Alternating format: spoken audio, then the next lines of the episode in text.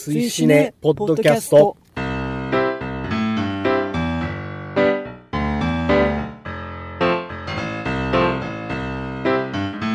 追試ねポッドキャスト31回表をお送りします。お相手は私追試ね主催ペップとえっ、としめじと二階堂です。今月もどうぞよろしくお願いいたします。よろしくお願いします。くお願いします。追試ねとは2009年11月にスタートした劇場公開新作映画応援 SNS イベントでございます毎月こちらで決めたお題映画を風切り日以降最初の土日までに見ていただきネタバレなしの感想を「ハッシュタグ #TWCN」をつけてポストしていただくだけでご参加完了となっております。ネタバレなしであれば賛否は一切問いません。レディースデーなどの割引日をご利用予定で土日は見ないという方も後日参加もちろん OK でございますので皆様のご参加をお待ちしております。現在の日時は2018年10月の13日。の23時53分でございます。えー、ツイシネボリューム108オーダー映画「イコライザー2」鑑賞直前の体で、えーこの回ネタバレなしで今喋っている31回表を収録しております。この表の回収録後鑑賞直後の体でネタバレありで31回裏を収録いたします。ということで今回滝さんの代打として来ていただいたのはお二人ですね、えー、しめじさんと二階堂さんです。こんばんは。こんばんは。よろしくお願いします。よろしくお願いします。よろしくお願いします。まあ、お二人はシネマクティフのポッドキャストの、まあ、僕のコーナーですね「ペップの目 Good Bad Weird に」まあ、以前出ていただいて以来ということでございまして、はい。ご存知の方も多いかと思うんですがシネマクティブ名古屋支部のメンバーでいらっしゃると、はいはいこういうことでございます。前回あの出演させていただいた時ははい、まだこう名古屋のシネマクティフのお話なんか全くなかあった。そうですよね、えー時なので非常にこうこういうことに1年の間になるとはなと思ってあっという間ですよねほんまね。あっという間ですね。うんそんな、えー、とお二人をお招きしての「えー、追試ねポッドキャスト」まあ、今回は31回の表ということでございまして前回、えー資料館のシスターをお題にしたんです。はいはい。まあ、私のスケジュールがなかなかのもんでございましてなかなかあの配信がちょっとスムーズにいってない部分がございますので、えー資料館のシスター自体収録までにいただいたツイートっていうのがまあまあ結構少なかったんですよで収録後に結構しツイートいただいたんでまずそちらのご紹介からしたいんですが、はいはい。資料館のシスターはお二人はご覧になられましたか？いや実は見てない、はいはい。資料館シリーズはどうですか？2に当たるのだけ拝見したのかしら？一応 DVD で拝見はしまエンフィしたが、ールド事件エンフィールド事件あ本当ですか？ははいい、はい、はいエンフィールド事件どうでしたか？ホラー映画に関して、はい。結構すれっからしになっちゃってるところがあって、はい、はい。今一つ乗り切れなかったなあそうですか。というなんかあ感の私はすごい懐かしい感がありましたね。あのホラーというよりオカルト映画だな久しぶりに見たなっていう感じで、うん。感触は悪くなかったですね。ははははまあ、あの資料館シリーズは、はいえっ、と、あのご夫婦は、まあ、実在する人たちはい。で。ええ。はい。で実際に起こった事件を下敷きにしてあるので、えまあ、そういう部分でもそのオカルト色が強くなってるっていうところはあると思うんですよね。えはですけど、まあ、資料館のシスターはまたそれとは違って、はい。い、わゆるあのエンフィールド事件で奥さんの方がまあ悩まされていたあのシスターの亡霊みたいなのがいたじゃないですか、あいつがまあどう出てくるところの話、まあ、だからエピソードゼロみたいな話やったんですよね。スピンオフみたいな形にはなるんですけど、はいまあ、そういうようなお話で。うん。で、えっ、と、まあ、見てないんで、あの、あんまりツイートピンとこないところもあるとは思うんですが、えちょっとご紹介しますね。はい。えーまず、広田さん。えー勢いで突き抜ける資料のシスターええやん。このコンビで何作かやれるんやないのかなということで、これ実は、えー主人公になる、まあ、修道女になる、これからなりますよっていうところの主役の女の子が、はい。ベラ・ファーミガの妹の大佐ファーミガが演じてたんですね、はい。ベラ・ファーミガっていうのは資料館の奥さん役の彼女なんですけど彼女の20いくつ離れた妹うん。がやってるんですよ。なんでそんな見習いの人が、まあ、ピックアップされるんかっていうところもまあ一つ資料館のシスターの物語の中では一応なんでやねんみたいなところはあるんですけどはい。その彼女と一緒に行動を共にする神父そういういろんな事件があった時に必ず借り出される神父っていうのがまあそのコンビっていうふうなことを書かれてあるのはそれなんですけどこの神父がなかなかのポンコツぶりでございまして。あのまあ その辺も面白いところなんですけどね。あんまり役立ってないやないかっていうところがねそういう楽しみ方をする ような作品でもあったかなと思うんですけど。うん。それから、えータオルさん、えー資料館のシスター鑑賞、えーホラーは得意でないがワン監督の資料館日本はとても好き。うん。本作はバラク。バラクっていうのはそのシスターのあの例。はい。の化け物ね、あバラクが出る修道院という舞台立てに惹かれる。ただドラマとオカルトは弱めで、えー怖さもジャンプスケアの驚かせ中心で残念。うん。大佐ファーミガが21歳違いの妹なのが一番の驚き。不思議な存在感だと。ーいうふうに書かれてまして確かにそうなんですよね、うん。彼女はまあ非常に若いんですけど、はい。何とも言えん 年齢不詳感がうん。あるというのが不思議なところでお姉さんとも似てるんですけどお姉さんは結構老け顔じゃないですか、あー。多分年齢以上に老けてる感じがあると思うんですけど、うん。妹はまあね21歳違うからそれはだいぶ違うんですけど、うん。親子と言ってもいいぐらいなんですけど、うん。え割と不思議な感じで、はいまあこれからどんどん出てきはるやろうなとは思うんですけど、それからコモさん、えー資料館のシスター見てきました。映画館の雰囲気もあり結構楽しかったです。上映時間が短めなのも良かったし神父が全然活躍しないのも途中からよく思いつきましたと。うんいいところを探してツイートしてもらったかなという感じがするんですけど あのあんまり気は使わなくていいんでお題映画賛否はあの全く問いませんので、はい全然あの気に入らんかったら気に入らんかったって言ってもらって全然いいと思うんで。それから、えーメガネガティブ AKANBS さん、うん。えーシリーズ初鑑賞。意外に最後まで見れたが自分の苦手なジャンプスケア系の怖さ中心だったのが嫌だった笑い。うん。主人公たちがそんなに追い込まれてないのもあんまり怖くない要因なのかな。あと悪霊は意外と物理攻撃が効くことが分かって勉強になった笑いということで。実存するというか実体化してあるので、はい。まあ直接コンタクトが非常に効くというか向こうも直接コンタクトしてくるしみたいなところがあって、こうホラーとしてどうやねんみたいなところは あの意見が分かれるところやとは思うんですけどね。うん。それからもうちょっと続きまして、はい。えーこれから過去作を見ていこう。公開順がいいのかな？このユニバースはジョジョのジョースター家 VS ディオみたいになるんだろうか？笑いいずれにしても次回作が楽しみ続編もう決まってるんですか？あ決まってます。あそうなんですか。はい。あの、うん。この資料館のシリーズは英題ではコンジャリングっていうんですけど、ええコンジャリングユニバースになってるんですよもう。ああそんな。へ なので本筋の資料館も3がありますし、えー資料館の人形として、まあ、有名なアナベルのシリーズも3がもうすでに決定してます、おー。でこの資料館のシスターに関して言えばどうなるかっていうのはまだ分かんないんですけどまあひょっとしたらあるんじゃないかと。まあ、それぐらいやっぱホラーって工業的に強いんですよね。うん。手堅いというか。うん。日本でも結構やっぱお客さん入るんでワールドワイドにまあ結構強いのかなという感じはします。う。ん。それから、えー、とまだ続きまして悪魔、えー学作家の、えー草野匠さんのコラムは架空のキャラクターシスター・バラクの、えー起源をソロモン王やアーサー王伝説に絡めていて面白いし初心者に分かりやすい資料館ユニバースの紹介があったり内容盛りだくさんでパンフレット買うのをおすすめします。う。ん。2018年12月4日に「資料のシスター」という DVD が発売しますが全くの別物ですので 間違って購入しないようにしてください。資料のシスタはい、うわすごいややこしい。ややこしい絶対間違えますねこれ。ね。まあレンタルぐらいやったらいいんですけど、ええ。まあ買うおっちょこちょいがどれぐらいいるか分かりませんけどね、うんこんなジャンル映画でね。え。それからマーベリックさん、えー資料のシスターコリン・ハーディ監督作品、えー資料館シリーズは DVD で息子に何か見せられた気がする。その程度で挑みましたが正直言って怖くない。それならそれで他に楽しめる要素があったらよかったのだがそれも特にないので困ったものです、ん。つまらなくはないのでご五郎にぴったり笑いと。あいうふうにいただいております。はい。それから高久さん、えー資料館のシスター見てきました。悪霊がシスターの格好をしているので味方のシスターとわからないこれが変な緊張感がある理由。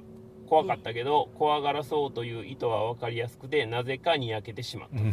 というふうにいただきました。ラロッカさんに来ていただきまして、はい。えー資料館のシスターの会を取ったんですよ。まあその時にその何を怖いと感じるかみたいな話をうん。したんですね。でお二方はええ。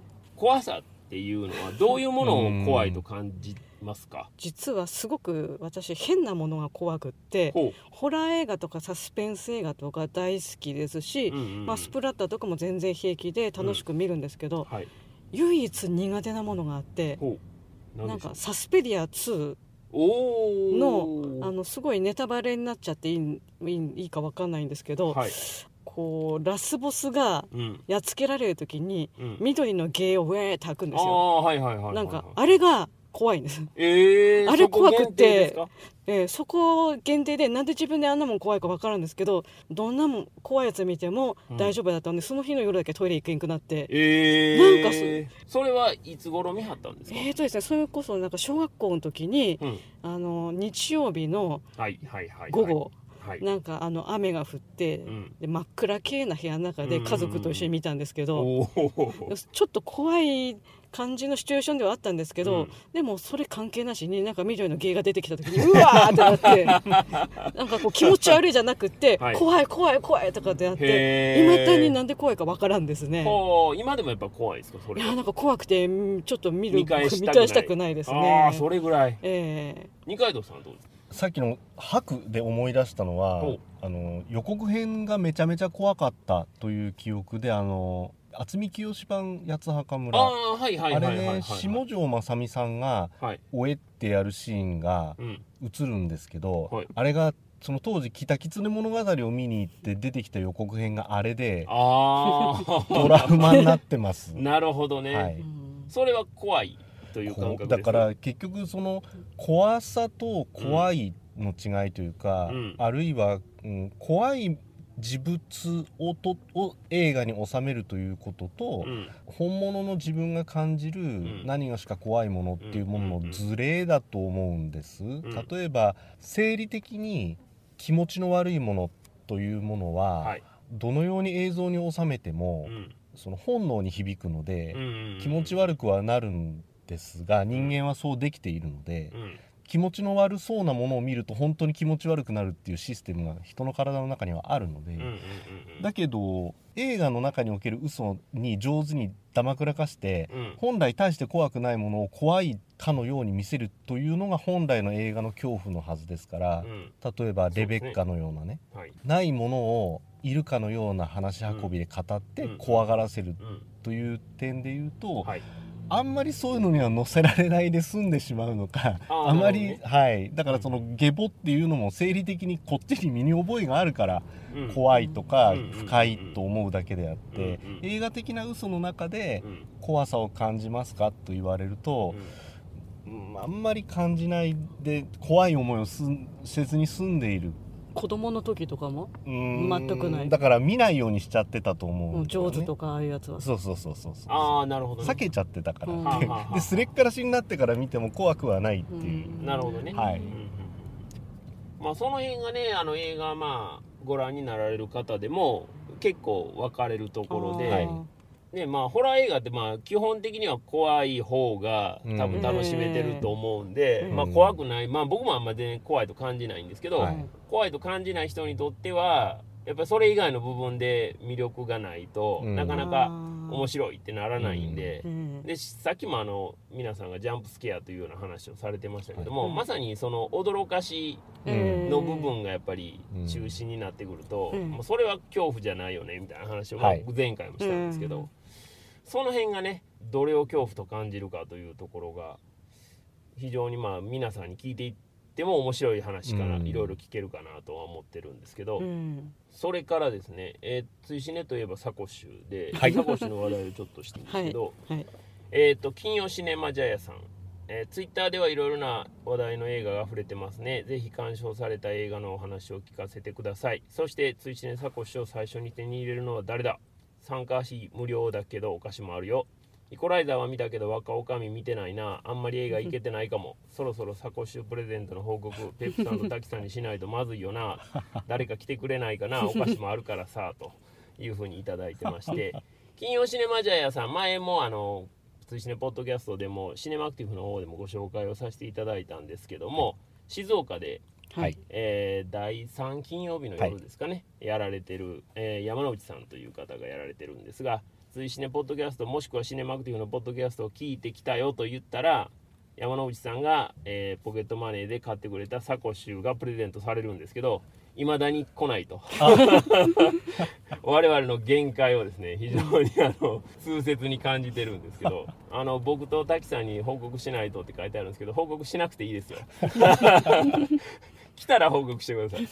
はい。あの先だって名古屋の、えー、沢会の方に山之内さん、あはいはいはい、はい、出お張し越しくださて来ていただいてありがとうございありがましたとうございましその説はた。その時えはサコッシュの話題が あ、はい。そうだ。でもそのことをあとええ。二次会でお話しされてた記あ憶がありますけれども、ははいい、まあ、なかなかねやっぱりまあポッドキャストの限界をまだまだと感じてるんですけど。それからえっ、とまあそんな我々のポッドキャストについてもツイートいただいてますんで、はい。ご紹介したいと思います。タオルさん、えー大好きな追試ねジョギングでまた全部聞き直したけどリラックスした中にも映画や知識があって本当面白い今年だとこの「レディープレイヤー1」の回がベスト。うん。素材を嬉しがるポッドキャストが多い中、うん。作品の本質魅力を語ってくれて嬉しかったとうん。うんいうふうにいただいておりましたが、うん。そんなタオルさんのツイートに、えー反応してくださったのがともですさん、うん。えー FF 外からフォローフォロワー外からということなんですけど、うん。えーポッドキャスト内でツイート読まれるのも嬉しいですというふうにいただいてそうですね。まして、喜んでいただけると非常にありがたいというところでございまして。それからまあ前回の資料館のシスターの方に参加してくださったラロッカさん、はい。はい。えー恋は雨上がりのようにウィンターリーグも希望とあいうふうにいただいてまして。まあ邦画はねお二方あんまりご覧にならない申し訳ございません。はい、はい、非常にあの評判のいい邦画でございまして。僕もまだ見てないんですよ。だからまあ見る機会があればですね、はい。一応リクエストとしては、はいあのメモっておいて、はい。僕と滝さんが見れたらはい。まだそういう回が配信できるかもしれません。はい。それから、えーっとポッドキャストを応援してくださってますカリン・マトバさん。はい。はい。えーそして今年は「アベンジャーズ・インフィニティ・ウォー」を見るべくマーベル映画マラソンを頑張ったので追試ねポッドキャストの「シビル・ウォーカー」あたり聞いとこうと思ってアーカイブを漁って聞いたらあらま止まらなくなって結局過去配信過去2回目を初回から、えー順番に聞いていってると今はジャック・リーチャー回あたり。まだ見てない映画はネタバレなし回だけ。河原でウォーキングしてる最中にイヤホンして聞いてます。シン・ゴジラの回を聞いたらテンションが上がってしまい Amazon プライムで速攻見直しました。普段ぼっちで映画を楽しんでるぞって人でも、えーネタバレなしで「ハッシュタグ #TWCN」をつけて作品の感想等をつぶやくだけでハッシュタグ検索トゥギャッターを閲覧するだけでもいろんな人と作品をシェアすることができるのでお手軽にかつ視野も広くしつつ映画を深掘りできてなんというかより楽しいですよねと。うん。追試ねさんは新作映画応援 SNS イベントと題して毎月活動をなさっていますが現在映画館での映画鑑賞を自粛中のためリアルタイムで新作映画と映画館を応援できていません。しばらくの間は映画好き追試ね応援隊の皆さんにお任せするとして落ち着いたら私も映画にお金を落とさねば。そして普通に「ハッシュタグ #TWCN」をつけて普通に映画の感想をポストしたいというふうにいただきました。ありがとうございます。かりんまとばさんは、うん。実は今現在あの妊娠中でございまして、それははいそういうところではい。あの映画館に行けないという物理的な事情がございますんで、はい。はい。まあ、まずはね、はい。あの無事の出産とそうですね。子育て頑張っていただいてっていうことで、小田映画以外の感想はそんなところでございまして、はい。イコライザー2の話に行きたいと思うんですが、はいお二方はイコライザーははい。ご覧になられましたか、はい。イコライザー1ということで、まあワンですワンです。えー拝見しま拝した。見しました、まあ、当時。リアルタイムで。リアルタイムで。はい。あ劇場で、劇場ではいはいはい。初見はそうですね。どういう感想でした？あ実は初見の時はあんまり感心しなかったっていうかあそうですか。なんかベタすぎるのとうんうん。割とあの監督にありがちなうんと思うんですけど、なんかあのアクション映画って、はい。まあ、大体2つ見せ場があるじゃないですか。前半1個後半クライマックスで1個、うんうん。であの監督前半までのクライマックスはうわーってなってこれ後半になったらもっとすごいんかなと思ってうん。待機してるとなんか「え？っ?」て感じで あれ？ってあれ？って終わるか、うん。それともなんかあのいやここすっごい見せたいのは分かるんだけど、うん。なんかこうすごく丁寧に書きすぎてちょっと間延びしてるなみたいな感じでという印象があって、うん。デンゼル・ワシントンかっこいいの見せたいのは分かるんだけどかっこいいの見せすぎて間延びしてるかなみたいな感じでちょっと当時の点は辛かったですね初見の時ははい。二階堂さんはどうですか？えーっともう感心しなかったんです、ね、ああそうですか、はい、はいはいはい。で一つはうん。例の勝ち込みのシーンははい。とてもよくできているはいはいはい。けれども、はい。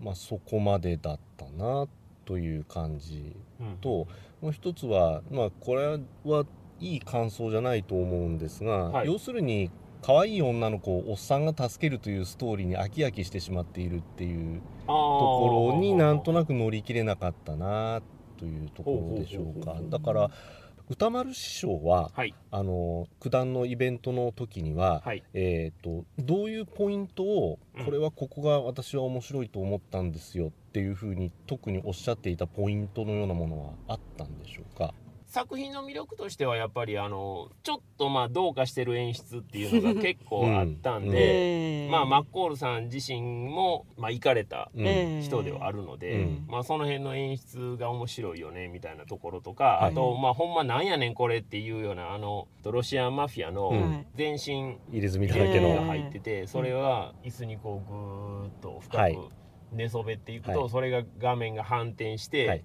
夜の街にこう消えていくみたいなシーンがあって、なんやねんこの変態的な絵はみたいなのとかを うん。まあまあその最初に言ってたりとか、えーあとその序盤のやっぱりためがすごいうん。静かにえーこうずーっと進むので、えーまあ、そこをやっぱりあの注意して見とってくださいみたいな話もありましたね。でそれでしっかりと序盤のためをこう見た上ででクライマックスにこうどうつながっていくかみたいなところの展開を楽しんでもらえるといいんじゃないですかみたいな話で。うん。はい。やっぱり最初のその静かな30分ぐらいの話っていうのが実は肝になってますよみたいなところがあってそれを聞いて皆さんまあイベントでご覧になられて、うん。あの話聞いてみたからよかったわっていうような話は結構多くいただきましたね。はい。はい、そうですね。実は私後から見てはいこう見直したらそんななんか初見よりも良くなったなという印象なんですよ。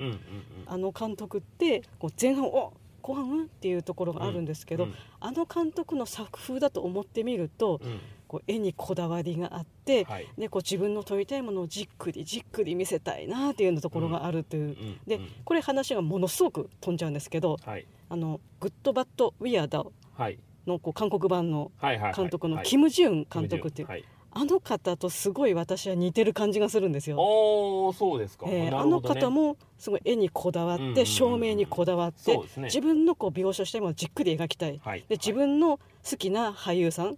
まあ、キム・ジュン監督だとイと、まあ、特にイ・ビョンホンさん。はい。フークア監督のうん。デンゼル・ワシントンに当たるのが、うん。キム・ジュン監督のイ・ビョンホンという感じで、うんとにかく彼を美しくじっくり描きたいみたいな感じで、そういうのを撮ってるとなんかあれちょっと間延びするとか、うん。こっちが普通のサスペンスとかと思って見ていると、うん。こう変なテンポになってないかと思って、うん。初見の時はえこれ面白くなかったとかうん。思ってしまうんですけど、はいはい。でも後で見返すとあこれすごい世界観があって、うん。こう面白いわっていうふうに思えてきたんですよ。だんだん続けてみて。ではいはいはい。それでまた見返してみるとうん。こうフークア監督の作品もそういう感じがして、うん。でイコライザーも初見であの映画館で見た時よりも後で見返した時の方がいややっぱりこの監督世界観持ってるからうん。面白いわあいう感じで、ああなるほどね、えーはいはいはい。なのであ結構見方って変わるもんだなと思いましたね。うん。はい、二階堂さんは2回目見張って何かこう変わったとことかありますか？えー昨日はい。買いまして、ああソフト、はい。はいはいはい。で、まあ、今回のためにはい。見返したというところが、あーなるほど。実は2人してありまして、はい。えいいわーって。ああ、はい。そうですか。そうでさっきのは初見あくまでええ映画館での初見。えで,、えあと今でも残ってる記憶という点でお話ししただけで、今回自分とフークア監督の歴史はどこからだと思って調べてみたら、はい。トレーニングデーを取ったというので、うん。見てみたらああよくできてるじゃない、うん。うんであのこれまたデンゼル・ワシントンという希代の役者のうん。また別の面を何しろ僕らの世代はデンゼル・ワシントンというとマルコム X で最初に出会ってえーフィラデルフィアでうん。正義の味方、うん。だからあのポアチエ以来の黒人の正義の味方というイメージが強かったもんですから、うん。うん。うん。うん。それをまた逆に使ってとてもまた役者さんとしてのいい面を引っ張り出してうん。いったのでなるほど。いいなあという風だったもんですから、うんうんうん。でその流れで見てみるとデンゼル・ワシントンにイコライザーをさせるというのは、うん。あこれはいいわという感じがとてもしました。なるほどね、はい。うん。まあ僕にとってはですね、はい。まあ、はいイコライザーもちろん劇場公開時に見てましてまあ何をおいてもやはりあの今年の3月のイベントではい。イコライザーを上映したというところが結果的には大きいはい。事件というか、はい。はい、になイベントになりましたんで、うん。まあ忘れられない作品の一本にはなったのはこれは間違いないのとあとまあイベントに来られた方が映画館で映画を見る楽しさっていうところで、うん。1年間映画館に通ってても1回あるかないかぐらいのうん。その劇場の一体感みたいなところをうん。こう僕らのイベントでこう皆さんに提供できた。はい。177席満席で辰巳も出たとはい。いう皆さんで同時体験できたっていうのが、はい。えまあ、本当に良かったなっていうのがあるんですよね。まあ、はい。それで、まあ、いろんな作品を候補に挙げてて、まあ、歌丸さんと相談しながらえここれにしようかあれにしようかみたいな話をしてたんですけど、はい。やっぱり一体感というのが僕の中にどうしてもキーとしてあったんで、うん。それにはやっぱりイコライザーの方がいいんじゃないかっていうのがあったんで、はい最終的にイコライザーまあいろんなあの経済的な事情とかもあるんですけど、イコライザーに決めたっていうのはそこやったんですけど、まあ、結果的にそれが良かったなっていうところと、まあ、非常に満足度というか皆さん来ていただいた方喜んでいただけたんでそれの2がですねまさかえ同じ年に見れるとは。はい、っていうところで、まあ、非常に楽しみろではあるんですが、まあ、そんな2に対するお二方の鑑賞直前の体でお話を伺うんですけど、はいはい。イコライザー2にはどんなところを期待されてますか、まあやっぱり1で期待したようなうん、DIY あーアクション。今度は何を使っねてやってくれんかなっていうこうねこう予告でもチャラリーマンをやっつけろみたいなあなんかねこうああいうのをやったりとあか はい。楽しみだなっていう感じでしたね。はあはあはあ。あとなんかさらばマッコールってええってあーそれ、ね、ネタバレ違うのかしら？とか、気になりますよね、えーあのな何がどうさらばなのとかいやさら,、まさらばしてほしくないんだけどなとかって思いながら、そうね。こうけちょっとなんかドキドキしながらうん。見に行きましたうね。んなんとはなしに、うん。こう別に願ってるわけじゃなくって風川監督の作品、うん。ここを続けて全部見てるんですよ。おお本当ですか？エンド・オブ・ホワイトハウス、イコライザー、サウスポー・マグニフィセント・セブン、うん。イコライザー2ということで、なのでこう、まあ、それもあって楽しみでしたね。なるほどね、はい。はいはい二階堂さんは？実を言うと期待してないで2をやるからには予算も集まったんだろうし、うん。メンバーほぼ一緒というのは聞きましたので、うん。ただ全ての映画でそうなんですけれども、はい。予告編絶対見ないようにしている人なのでおー全くそのやるよっていうこととデンゼルがやるよっていうこと、うん。あとほぼ出演者が一緒っていうのは映画 .com とかそういうところでちらはら読んだだけでなるほど。ポスターイメージもほぼ見てないぐらいうんうんうんうん。で試写会に行くぐらいの情報量で、はい。あの行くことにしています。で、あまりこう期待をしていない前作があれだもんなという、まあ、当時の自分の感想でうんあの望んだああ望むと。望むという風です。なるほどね。はい。ペップさんは？はい、僕はですね、あのーまあ、当然期待はむちゃくちゃしております、うん。イコライザーという作品自体が、まあ、僕にとっても非常うにん。大事な一本にはなりましたので、はいまあ、それの2しかもあのフークは監督にとってもデンゼル・ワシントンにとっても続編っていうのは初めて、ああですね。あそういえば。はい。そうなんですよ、はい。だから撮っていないかな。わざわざ監督も、はい、主演俳優も続編に出ていないというのに、まあ、続編を作るというところは重要なうん。位置を占めてるんだろうなと思いますんで、うん。2ができるってお金の事情とか、うん。はい。興行優先で2ができることってまあ多いじゃないですか。はい。うん。1の監督が2を取るっていうことがあんまりなかったり実はするんですけど、うん。まあ、今回はもう主演俳優も一緒監督も一緒なんで、うん。これはまあ僕流に言えば志の高い2やと思ってますんでうまあ非常に楽しみにしてますね。はい。はい、そんな、えー、と我々の、まあ、直前の気持ちなんですが、はい。まあ、ツイートくださってる皆さんはどんな感じかっていうのをちょっとご紹介したいんですけど、はい。えーまずメガネガティブ AKANBS さん。えイコライザー2は水曜日に奥さんと難波で見る予定、東宝シネマズ難波の上映形態が iMAX と MX4D しかない笑い。もちろん iMAX で見ると、うん。そして念願のイコライザー2やっと見れると、こういうふうにツイートいただいてました、はいこれね実は僕ちょっとあのお詫びというか、えー、と誤った情報をちょっと流してしまってたんですけど iMAX の上映があったもんですから、はい。うん。前作よりも随分上映規模拡大されてるんと思い込んでたんですね。はところが実際蓋開けてみたらそんなことはなくて、いいあー確かにそういえば。ジミー・ソウルさんの地元の香川でもうん。上映がないと、こういうことで前作は普通に香川で見れたっておっしゃってたんで、はいその上映形態がその 4DX とか、うん。その iMAX の素材はあってそれぞれで見れたりはするんですけど、はい。上映規模自体はやっぱうん大都市中心にシフトどうもされてたみたいで、あー。ちょっと地方に在住の方にはちょっとハードルが高くなってしまったかなというような作品になってしまってちょっとそこはね申し訳ないなと。はい。完全な思い込みで僕はあの拡大公開されてるもんやと思い込んでたんですけど、うんそうでもなかったということでうん。本当申し訳ないっていう感じなんですけど、うん。まあそんな、えー、とジミー・ソウルさんやったまさかのイコライザー2香川で上映ないぞ ないぞ。ないぞ。いただいてましてまあ本当にこれはねちょっと申し訳なかったですね。そして、えーララルーさんえーイコライザー2マッコールさんがどんな重火器を使うのかもしくはどんなその辺の道具でかましてくれるのか、うん。とても楽しみです、うん。バトルロワイヤル系ゲーム、えー、PUBG にハマっている僕としてはフライパンでやっつけてほしい。さあ見てきますと、うん。プレイヤーアンノーンバトルグラウンドというゲームですね。うん。はい。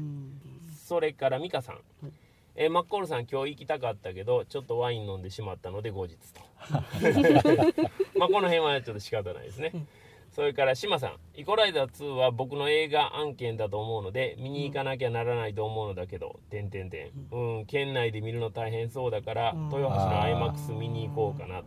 この島さんも静岡に今いらっしゃるんで、はい。まあ、ちょっと見にくいかったっていうことで申し訳なかったですでその後ほぼノルマ。しかしながら2は全角半角と。イコライザー2のね、うん。うん2の数字が全角なのか半角なのかというところで、うん。ハッシュタグがねうん。あのどっちやねんっていうようなところなんですけど、それから、えー、と丸井さん、えー映画「イコライザー2」試写会で見たので鑑賞前の体でお「かっこ松さんありがとう、うん。映画館の予告編で見たさらばマッコールが気になると、うんそして公式サイトの動画など一つも見ないことをお勧めします。うん。まあ僕ねあのその自分からやっぱり予告編とか、はい。うん。その積極的に見に行くわけじゃないんですけど、え映画館に行って予告が流れたらそれは見るんですよ、はい。まあ、それまで見ないっていうことはしないんで,、はい。でそれを見てると結構ネタバレしてんちゃうかなとか すごい不安になったんですよ。えここまで見せんでええんちゃうんとか思いながらしてたんですけど、ええまあ、その辺がどうなのかっていうのは非常に気になるところで、ーはい。それから、えー、しっきさん、えー明日イコライザー2は必ず見る。